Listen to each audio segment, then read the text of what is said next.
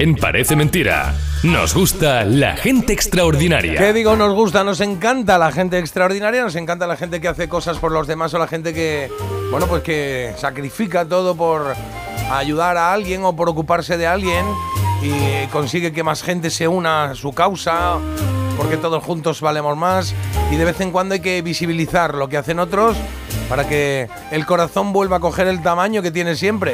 A veces no lo encogen demasiado, lo que pasa por ahí en la vida. Son las 9 y 19, 9 y 20 ya en este momento y hoy en Gente Extraordinaria Marta tenemos a otra Marta, a Marta de la Fuente. Sí, y otra Marta más porque su hija Martita es una de los 3 millones de personas en España que tiene una de las 7.000 enfermedades catalogadas como raras. Raras. Vale, tiene una enfermedad rara que además tiene un nombre bastante, no sé, eh, bastante poco trabajado, eh, pero tendrá su porqué. Ahora le preguntamos a Marta. CTNNB1 es como se llama esta enfermedad o esta patología de la que vamos a hablar con la mamá de Marta, que también se llama Marta. Marta, buenos días. Buenos días, Jota. Buenos días, Marta. Muchísimas gracias eh, por recibirme y lo primero de todo decir que, no soy una persona extraordinaria, que soy una madre más como, como hay muchísimas en, todo el mundo. Bueno, pero ahí sabes que una de las características de, la persona, de las personas extraordinarias es la humildad. Eh, yo, yo no lo sé, es como cuando le dices a un bombero, eres un héroe, te dice, no, yo no soy un héroe. Bueno, y lo aceptamos todo y lo sabemos que es así, pero también sabemos que, que hay que tener una pasta especial a cuando te toca una situación de este tipo, que nos puede tocar a cualquiera, ahora hablamos de Martita, pues afrontarla de una manera, de otra, y tú la has afrontado con mucha eh, actividad, eh, pero también eh, buscando soluciones no solo para ti, sino para ese entorno de otros enfermos, porque esto de las enfermedades raras es... ¿Qué te pasa por la cabeza cuando te dicen, no, tu hija tiene una enfermedad que no tenemos clara cuál, cuál es? Pues te quedas un poco en shock, porque al principio, eh, bueno, tú piensas que eh, siempre dicen, ¿no? Que los niños vienen con, no vienen con un manual de instrucciones y cuando además te dicen que tu hija tiene una enfermedad rara, que no saben muy bien qué tipo de enfermedad es, que puede que sea el único caso en España y que eh, se ha descubierto hace relativamente poco, en el año 2012, pues claro, en el momento te quedas un poco congelado. Es cierto que en nuestro caso, mi marido y yo, pues reaccionamos rápidamente y nos pusimos en, movimiento, ¿no? Porque pensamos que efectivamente en el momento en el que estamos viviendo era muy muy curioso, ¿no? Que no que no se supiera más y que fuera Marta la única la única en, España. Claro, es que sois eh, eh, como Marta hay 430 en el mundo he leído y cuando te pasa algo de esto lo primero que tiendes es a, decir, venga, va, voy a buscar una asociación, una fundación, alguien que me informe sobre esto. Pero cuando no hay, sí. Pues mira, te metes en Internet y como siempre digo, Internet tiene cosas estupendas y cosas menos agradables, entonces encontramos un poco de todo. Pero es cierto que no, no, lográbamos dar con ninguna asociación ni ninguna fundación, es decir, no podíamos hablar con nadie real que nos dijera, oye, me pasa lo mismo, o conocemos un caso que le pasa lo mismo, y que nos pudiera orientar. Entonces, eh, pues ya te digo, nos movimos muchísimo como pudimos, como yo creo que eh, haría cualquier padre en nuestras circunstancias, y a través de las redes sociales fue como contactamos con, con una familia, eh, bueno, fue a través de un investigador que iba a hacer una, una prueba a niños que tenían epilepsia eh, menores de tres años y no tenían diagnóstico y entonces eh, pues yo me puse en contacto con él vía Instagram y le mandé un mensaje hmm. y le dije cuál era mi caso y que si de esos niños que iba a ver había alguno con algo parecido a lo de Martita, si por favor me podía me podía decir. Yo esto este mensaje como te imaginarás, Jota, lo mandé pensando que no iba a recibir contestación y mi sorpresa fue muy grata porque enseguida, a las, no sé si fueron 48 o 72 horas, esta persona me contestó y, me dijo que había una familia en España que él conocía y nos puso en contacto rápidamente. Qué bueno. Y para mí aquella noticia fue, pues exactamente, o sea, fue maravillosa porque fue el primer contacto, digamos, directo que, pudimos tener con, una familia que estaba exactamente en la misma situación que, que la nuestra. Oye, ¿y cuál es esa situación? ¿Qué le pasa a Martita? Eh, bueno, vamos a ver, te cuento. Así rápidamente y de manera, eh, a ver si logro eh, explicarme, porque yo ante todo soy madre, no soy médico. Entonces, el síndrome CTNNB1 es una enfermedad rara del, del neurodesarrollo grave. Y lo que hace es asociarse con discapacidad en el desarrollo intelectual, motor, del habla, microcefalia, problemas de vista, conductuales, alteraciones del sueño, eh, o sea, un poco de todo. Y afecta a uno de cada 50.000 niños. Es decir, cuando nosotros nos dieron el diagnóstico, nos dijeron todo esto y nos dijeron, eh, bueno, pues puede que Marta no ande, puede que Marta no hable, puede que Marta tenga una discapacidad muy grave. pero no podemos aseguraros nada porque tampoco hay literatura, o sea, no hay mucho escrito sobre, sobre esta enfermedad. Entonces, bueno, pues es verdad que en ese momento pues, te quedas un poco así como diciendo, bueno, eh, ¿qué hago? Eh, por un lado, es verdad que te quedas en shock, pero por otro lado, el hecho de tener un diagnóstico para nosotros fue un alivio. Claro, ¿cuánto tardaron en ese diagnóstico? Ayer leía que que la, media son seis años para que te den un diagnóstico de una enfermedad rara. No, no, no, no, no, no, no, no. Es, que, depende. Vamos a ver, eh, nosotros tuvimos suerte eh, relativa porque estábamos en plena pandemia y las a Marta le hicieron un montón de pruebas antes de llegar a la prueba determinante que, fue la que la que nos dio el, nombre de, la enfermedad. Eh, pero en, en, circunstancias normales es una prueba que debería hacerse por la seguridad social. No en todas las comunidades se hace de manera muy ágil eh, y si no, eh, tienes que ir por lo privado. ¿Cuál es el problema de esto?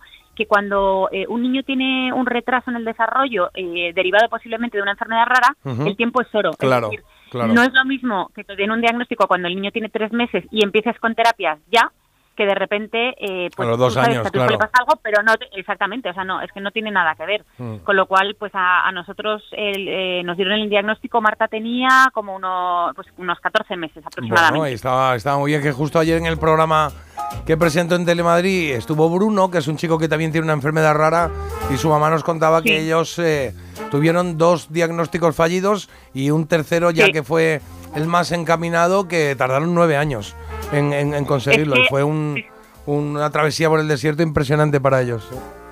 No, no es que es así. De hecho, eh, uno de los problemas que nos encontramos nosotros es que el síndrome CTNNB1 em, se confunde con una falsa parálisis cerebral. Es decir, hay mm. muchísima gente, eh, vamos, creemos, nosotros hemos eh, montado una organización, que ahora una asociación, perdón, que ahora te contaré, pero nosotros estamos seguros de que hay muchísimos más casos de los que a día de hoy hay. ¿Por qué? Porque generalmente a estos niños eh, se les suele diagnosticar como con autismo o parálisis cerebral. Ah. Eh, ¿Qué pasa? Que cuando te dan ese diagnóstico, pues bueno, dices, vale, pues tengo esto, pues voy a, voy a tirar para, para intentar mejorarlo. Pero cuando te das cuenta o los terapeutas se dan cuenta que ese no es el diagnóstico real porque hay una serie de evidencias que así lo, lo, declaran, eh, dices, joder, pues todo este tiempo he estado tratando a mi hijo como si tuviera una parálisis cerebral cuando en realidad no tiene una parálisis cerebral, tiene otra cosa. he perdido tiempo. Oye, ¿cómo se llama la asociación, Marta? Pues mira, la asociación se llama Asociación CTNNB1 y la web es, pues como su nombre indica, asociacionctnnb1.org. Vale, CT es, Casa Toledo, CTNBB1, ¿no? Sí, sí, exactamente. Eh, mm, mira, una forma a lo mejor de recordarlo eh, es cuando todos naufragan, nosotros buceamos. Ay, qué bueno. Claro, ahí están las. Eh, ahí, es claro la primera letra de cada palabra. CTNNB1. CTNNB1. vale. Y el 1 es de uno que es un caso de cada 50.000 niños. Vale, vale, vale. Pues ahí y, ahí y ahí de qué manera puede la gente entra va a encontrar información sobre la enfermedad, que es bueno saberlo, y qué otras formas de ayudar tienen eh, que podemos pues tener. Que aquí hay mucha gente que ayuda. Sí, sí, bueno, lo primero te voy a dar tres cosas muy rápidas, que es un poco los fines que tenemos en la asociación. La asociación eh, mm, nació en el 2021 y tiene como fin acoger y acompañar a las familias, porque las familias en estas situaciones nos sentimos muchas veces muy solos y muy incomprendidos, porque es verdad que hasta que no te toca eh, no sabes muy bien lo que es. Por otro lado, el dar visibilidad y facilitar el, acceso a la información actualizada, no solo a las familias, sino a los profesionales, porque muchas veces a nosotros nos dijeron, vais a mm, ser vosotros los que al médico le digáis los síntomas y todos los avances de vuestra hija. El médico tiene que ir aprendiendo también, claro, Exactamente, sí. Y luego, como último punto, sería el promover la, investigación para la cura o afectación. Porque a día de hoy, J, no hay cura ni tratamiento para, para estos niños. Entonces, lo que sí que se está haciendo es se está desarrollando un estudio de terapia génica en Eslovenia. ¿Qué pasa? Que eh, la terapia génica em, eh, es muy puntera, eh, es estupenda, pero es carísima.